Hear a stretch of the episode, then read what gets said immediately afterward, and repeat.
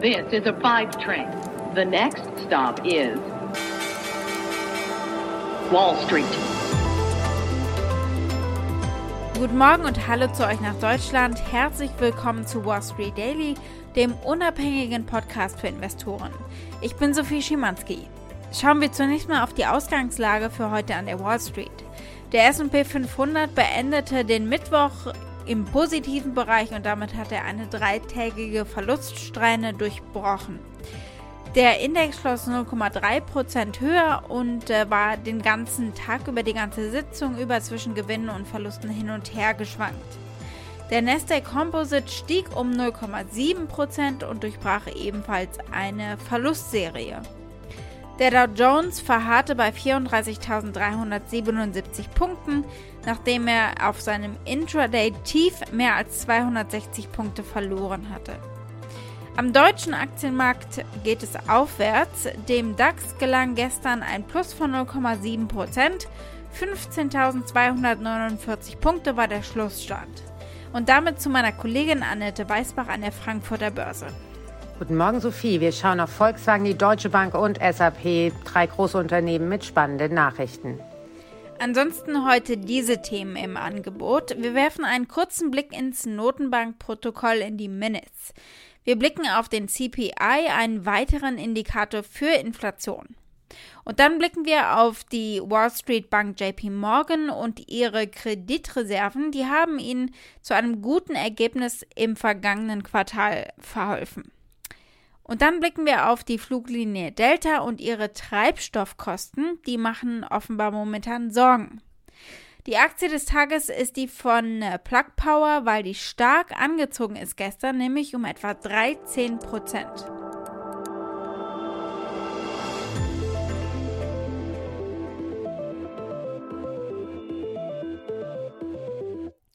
Blicken wir als erstes auf die Minutes, auf das Notenbankprotokoll.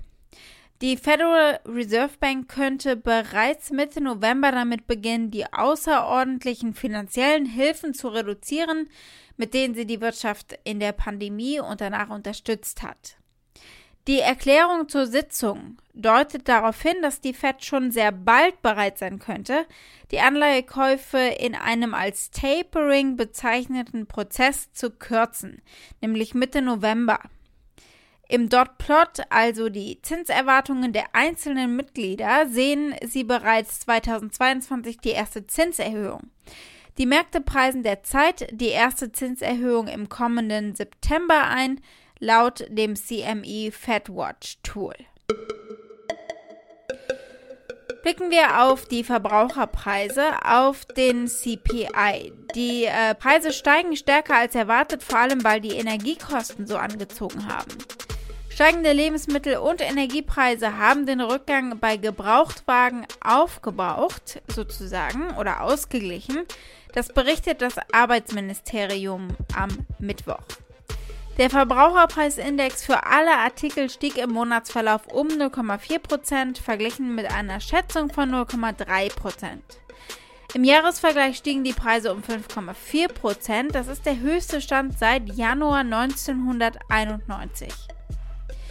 Ohne die volatilen Nahrungsmittel- und Energiepreise stieg der CPI im Monatsvergleich um nur 0,2% und im Jahresvergleich um 4%. Die Benzinpreise stiegen im Monatsverlauf um weitere 1,2% was einem jährlichen Anstieg von 42,1% entspricht. Und der Heizöl schoss um 3,9% in die Höhe, und das ist ein Anstieg von 42,6 Prozent gegenüber dem Vorjahr. Der Kollege Steve Liesmann erinnert hier daran, dass die Notenbank und die Regierung natürlich auch die Angebotsseite beeinflusst haben. Es ist nicht nur Lieferkettenärger, der zur Inflation führt, sondern eben auch die starke Nachfrage, die zu einem Preisanstieg am Ende führt. Und er zitiert hier den FED-Präsidenten Bullard von äh, der FED St. Louis und der sagte, äh, It takes two to tango heißt so viel wie es gehören zwei dazu. A little bit of a mixed bag here on the non-food and energy stuff, but the food and energy stuff up big today and really uh, pointing to this idea. I'm taken by Bullard's comments yesterday takes two to tango. That, yeah, we have had supply side shocks, but the question as to whether or not the Federal Reserve and fiscal policy overly accommodated the ability to spend on those supply side shocks. Right. I think that's a, a big Wait. story. And what you see when you look at the probabilities down the road, Andrew, very quickly, is uh, the probabilities of rate hikes are coming closer. So, what was it December 2022 probability now looks like a more than 50% probability of a rate hike in September. So, that's been moved forward. Blicken wir als nächstes auf die Wall Street Bank JP Morgan. Die haben die Gewinnerwartungen von Analysten übertroffen. Grund, mal wieder wie in den vergangenen Quartalen auch schon, äh, die Kreditreserven, die sie freistellen konnten. JP Morgan Chase hat am Mittwoch also Ergebnisse für das dritte Quartal veröffentlicht und die haben die Erwartungen der Analysten übertroffen, weil äh, sie einen 1,5 Milliarden US-Dollar Boost bekommen haben von aufgelösten Kreditreserven. Sie haben 2,1 Milliarden US-Dollar eben freigesetzt. Weil sich die Wirtschaftsaussichten weiter verbessern und sich die Szenarien von JP Morgan entsprechend verbessert haben, heißt es. Die Bank erzielte konkret einen Gewinn von 3,74 Dollar pro Aktie. Der Umsatz lag bei besser als erwarteten 30,44 Milliarden US-Dollar. CEO Jamie Dimon hat in einer Erklärung dazu geschrieben, die Bank lieferte starke Ergebnisse, weil die Wirtschaft weiterhin gutes Wachstum zeigt, trotz der Delta-Variante und der dämpfenden Wirkung der Unterbrechungen der Lieferkette. Gucken wir auf die Fluglinie Delta. Die haben dank der starken Reisenachfrage Gewinne erzielt. Äh, das ist eine große Leistung nach der Pandemie jetzt, aber steigende Treibstoffpreise haben belastet. Das ist das erste profitable Quartal seit der Pandemie gewesen, sagt CEO Ed Bastian. Nicht nur für sie, sondern insgesamt sagt er die erste profitable Fluglinie seit der Pandemie. Und das, obwohl der umsatzstärkste Bereich noch gar nicht wieder voll zurück ist, nämlich die internationalen Businessreisen, also die zwischen Kontinenten. I'm real proud of our team. You know, the first profitable quarter post pandemic, the first major airline to get to profitability, and from my understanding, will be the only major airline at profitability this quarter, and that's without any assistance from government aid or any other support. So the team did a really good job. It was a tough quarter, as we've got the airline stood back up again. We fought through the variant. And we also did it without one third of our revenues back yet, and arguably the most profitable third. You know, our business travel, our international travel, still not in the numbers. Delta Airlines meldete also einen Quartalsgewinn und einen unerwartet hohen Umsatz für das dritte Quartal, aber sie warnten vor den äh, steigenden Kraftstoffpreisen und dafür, dass äh, die das Endergebnis dieses Jahr belasten könnten. Derzeit erwarten wir im vierten Quartal einen geringen Verlust. Das sagte der CEO Ed Bastian in der Telefonkonferenz mit Analysten. Der Gewinn von Delta im dritten Quartal lag bei 1,2 Milliarden US-Dollar, ein Minus immer noch gegenüber 2019 von 19 Prozent. Deltas Umsatz von 9,15 Milliarden US-Dollar übertraf die Erwartungen der Analysten, die hatten mit 8,4 Milliarden US-Dollar gerechnet. Delta und andere Fluggesellschaften haben ja natürlich Milliarden vom Staat erhalten in der Krise, um ihnen eben unter die Arme zu greifen. Jetzt sieht es das erste Mal ganz gut aus für Delta. Und damit geht es wie immer zu meiner Kollegin Annette Weißbach an der Frankfurter Börse. Annette, bei Volkswagen ist schon wieder Chaos, beziehungsweise in einer Aufsichtsratssitzung äh, herrscht Unzufriedenheit mit Blick auf die Konkurrenz und äh, wo man sein will. Was genau ist da los? Bei Volkswagen scheint es wieder einmal drunter und drüber zu gehen. Herbert Dies hat nach Medienberichten im Handelsblatt, aber auch Reuters im Aufsichtsrat quasi die Bombe platzen lassen. Ganz klar gesagt, dass Volkswagen schneller werden muss, um mit dem Wettbewerber Tesla mithalten zu können. Tesla ist viel profitabler und viel effizienter aufgestellt. So hat er die Rechnung aufgemacht in genau diese Aufsichtsratssitzung, dass Tesla mit 12.000 Leuten 500.000 Autos produziert. Bei Volkswagen sieht es deutlich schlechter aus, das Verhältnis. Da hat man 25.000 Leute für 700.000 Autos. Das heißt, fast die Hälfte der Profitabilität des großen Wettbewerbers Tesla. Im November wird es dann spannend. Da soll eine Aufsichtsratssitzung dann stattfinden, wo Herbert Dies angeblich das Backing genau dieser Personen im Aufsichtsrat für seine ambitionierten Pläne einfordert, ähm, in einer Art von Make or Break Fragestellung, so zumindest die Medienberichte. Er hat es schon mal gemacht bei seiner Vertragsverlängerung, alles auf eine Karte gesetzt und da hat er gewonnen. Es wird spannend im November, ob er das ein weiteres Mal schafft, denn 30.000 Jobs, die eventuell in Gefahr sind, das ist eine Menge Holz, gerade für ein Unternehmen wie Volkswagen, wo die Arbeitnehmerseite sehr stark vertreten ist. Beim Tech-Konzern SAP hingegen äh, ist man happy und es gibt positive Nachrichten beziehungsweise eine starke Prognose. Berichte uns doch mal von der.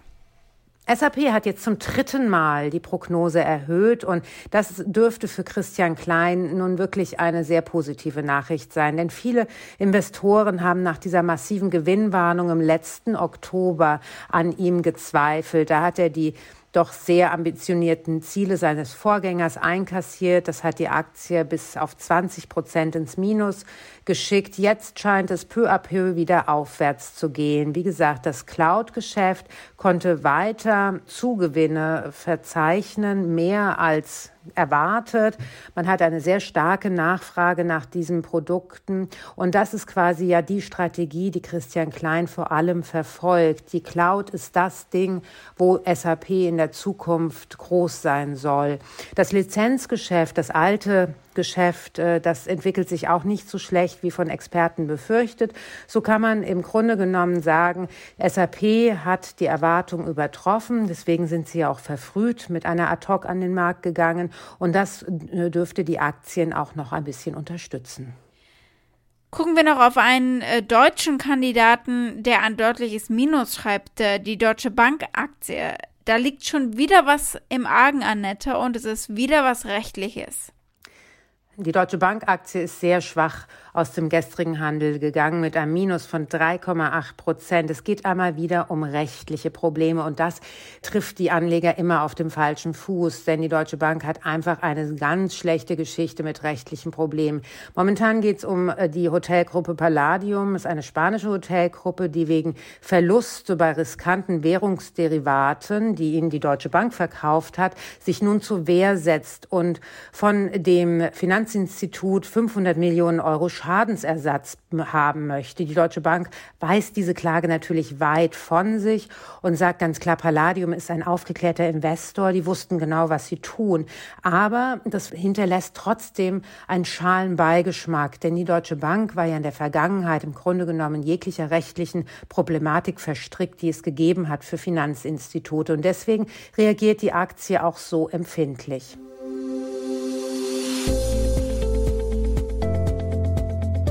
Aktie des Tages ist die von Plug Power. Die ist ordentlich geklettert gestern. 13% etwa. Es gab mehrere Katalysatoren. Das Wasserstofftechnologieunternehmen hat am Mittwoch eine weitere Partnerschaft geschlossen, und zwar mit dem kommerziellen Luft- und Raumfahrtriesen Airbus, um grünen Wasserstoff für den Luftverkehr zu entwickeln. Sie planen bis 2035 ein emissionsfreies Flugzeug äh, zu bauen.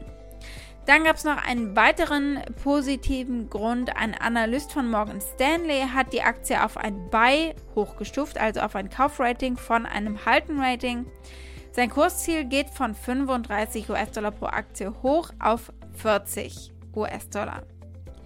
Er glaubt, dass das Unternehmen aus mehreren Gründen gut aufgestellt ist. Sie haben Cash in der Bilanz in Höhe von 4 Milliarden US-Dollar.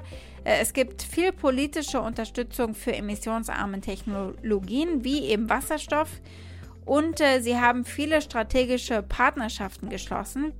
Und darüber hinaus gibt es ja eine weitere äh, Partnerschaft. Der CEO Andy Marsh hat angekündigt, dass das in Zusammenarbeit mit dem Autobauer Renault entwickelte Fahrzeug am jährlichen Investorentag heute vorgestellt werden wird. And as you know, uh, in Europe, we're very, very close with Renault. Plug Power's providing the fuel cell technology. Renault's the second largest electric vehicle provider in Europe for commercial vehicles. We're combining our capabilities. And the van, the Renault Master Van, which both of us are unveiling on Thursday, will be both a Plug Power and a Renault Also, heute veranstaltet das Unternehmen die Investorenveranstaltung, die auch als Wasserstoff-Symposium bezeichnet wird. Ein Analyst sagte in einer Notiz von Dienstag, dass er erwartet, dass Plug Power wahrscheinlich auch eine Prognose für dieses Jahr und die Finanzziele für 2024 erhöhen wird. Die Aktien sind im bisherigen Jahresverlauf äh, immer noch um etwa 12 Prozent gesunken, aber es geht bergauf. Die Aktien sind im letzten Monat um 23 Prozent gestiegen. Außerdem, äh, die Plug-Aktie hatte ein unglaubliches Jahr 2020 hinter sich. Daher sind sie um mehr als 900 Prozent gestiegen. Die Aktie ist in den letzten zwölf Monaten um 73 Prozent gestiegen. Gucken wir darauf, was Analysten sagen. Der aktuelle Konsens unter 25 befragten Analysten besteht darin, die Aktien zu kaufen. Die 24 Analysten, die 12 Monats Preisprognosen für Plug Power anbieten, haben ein mittleres Ziel von 40 Dollar und äh, diese Medianschätzung entspricht einem Anstieg von 20 Prozent gegenüber dem aktuellen Kurs. Wall Street. Damit war es das für heute. Ich hoffe, ihr seid morgen wieder mit dabei. Dann schauen wir gerne unter anderem auf diesen Investorentag bei Plug Power und äh, wir gucken uns weitere Quartalsergebnisse an. Schickt gerne eure Fragen oder Vorschläge für eine der nächsten Ausgaben. Erreicht uns unter wall-street-daily at mediapioneer.com. Habt einen schönen Tag heute noch. Bis morgen, eure Sophie.